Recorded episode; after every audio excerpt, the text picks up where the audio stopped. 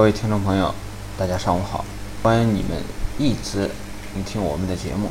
大家可以加我 QQ 微信三七零八四零一三四，领取月入百万的微商成交套路。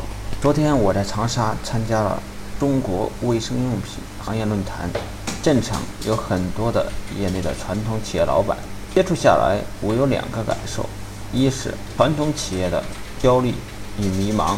另一个感受是传统企业的希望和未来。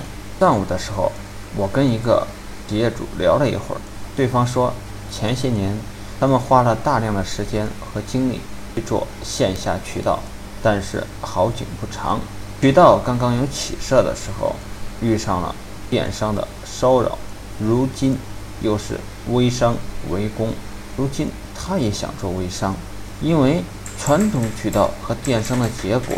是一眼可以看到底的，而且都在下滑。企业想要活下去，就必须要找到新的增长点。做微商对于企业来说，这是必然的事情，但又担心微商会不会对传统产品产生负面影响。还有就是，即便是努力做了微商，微商能够活多久呢？我想，这是大多数传统企业主的感受。面对现实，有一些焦虑不安。无奈，还有些许的迷茫，其实也没什么。这就好比当年你们创业的时候，也不是摸着石头过河吗？从本质上讲，人的需求一直没有变，变的只是链接需求的方式而已。但是大家到底能不能适应得了新的变化，这真的很难讲。但无论结果如何，这一次必须要做出改变。我过去写文章的时候说过。传统企业的渠道和零售都要转到手机上来。至于说是不是微商还不好说，但一定要转到手机上。如果传统企业把握不了这一波微商的机会，又如何去把握移动端未来的机会呢？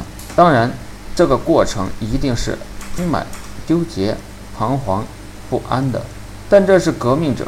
必须经历的过程，可少门前雪吧。这两天接触下来，我的另一个感受是希望和未来。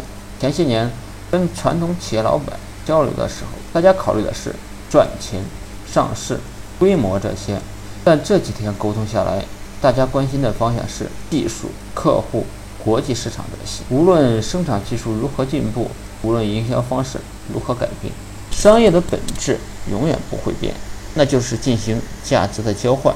生产出来让消费者满意的产品，才是企业生产经营的核心所在。上一代的企业家是为了活下来，所以大家选择了生存大于一切。但今天这些新的企业家没有上一代关于生存、国家政策等等牵绊，大家有机会去追求更高的目标，他们有机会去关注产品品牌。这才是最好的局面。